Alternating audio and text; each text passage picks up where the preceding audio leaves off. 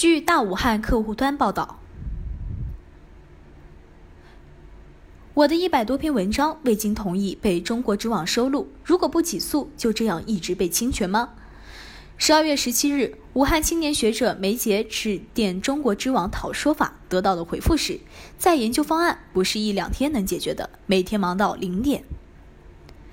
百篇文章被中国知网收录。八零后学者梅杰长期研究现代文学、儿童文学、地方志，在《文学报》《新文学史料》《鲁迅研究月刊》《现代中文学刊》等报刊上发表学术文章两百多篇，其中 C 刊二十多篇。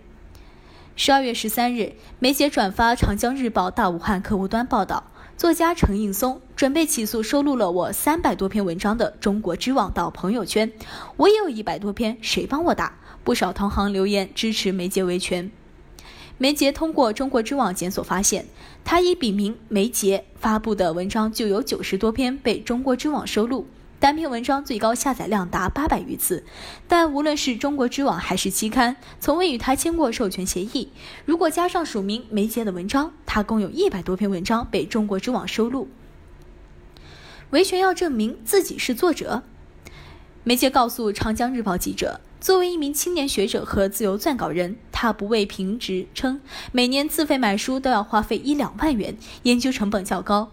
作为知网的使用者，我过去到处处在高校的朋友帮忙下载文章。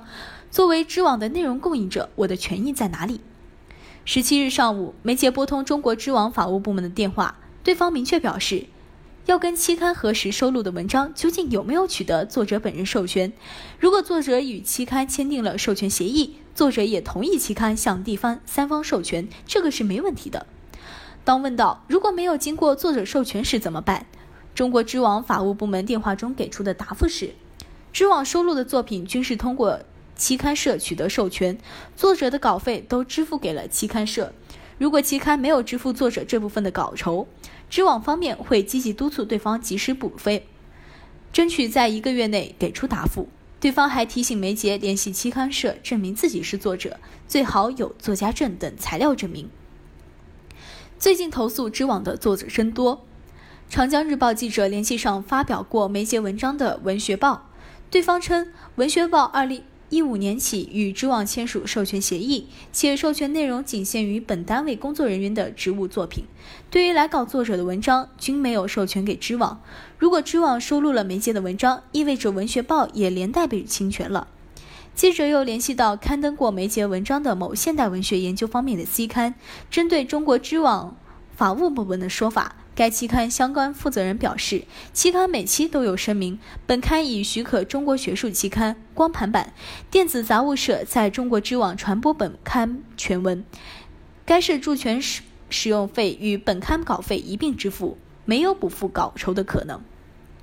梅杰致电中国知网讨说法时，知网工作人员一再与他核实身份信息，包括姓名、工作单位、发表文章的刊物等。问及缘由，对方解释。最近来投诉的作者太多，包括一些仿冒作者也来索取稿费。整改不是一两天就能解决的。中国知网工作人员电话中告诉梅杰，大意是目前他们的主要精力是在研究整改方案，这是个历史问题，也是整个行业都面临的问题，不是一两天就能解决的，需要慢慢去整改。最近每天都加班到零点去处理这个事情。梅杰现还在考虑如何维权。他说：“我的大多数文章都是以笔名发表，要证明作者是我本人，需要一一联系期刊和当年的编辑，整个过程就很漫长。如果期刊不配合，那更麻烦，花费这么多时间、精力甚至金钱，最后的结果也不好说。”长江日报十二月十七日首发报道，一百多篇文章被中国知网擅自收录，九旬教授维权全部胜诉，获赔七十多万，连日来引发广泛关注。十日晚，作为中国知网运营方的中国学术期刊光盘版电子杂志社有限公司公开回应，诚恳接受来自作者、媒体和社会各界的批评，向赵德新教授表示诚挚的歉意。中国知网在回应中表示，与学术期刊编辑出版单位一道正视问题、解决问题。长江日报记者了解到。自中国知网十日晚发布说明，向赵教授致歉后，尚未与他联系协商如何解决作品继续在知网传播这一问题。感谢收听羊城晚报广东头条，我是主播徐静。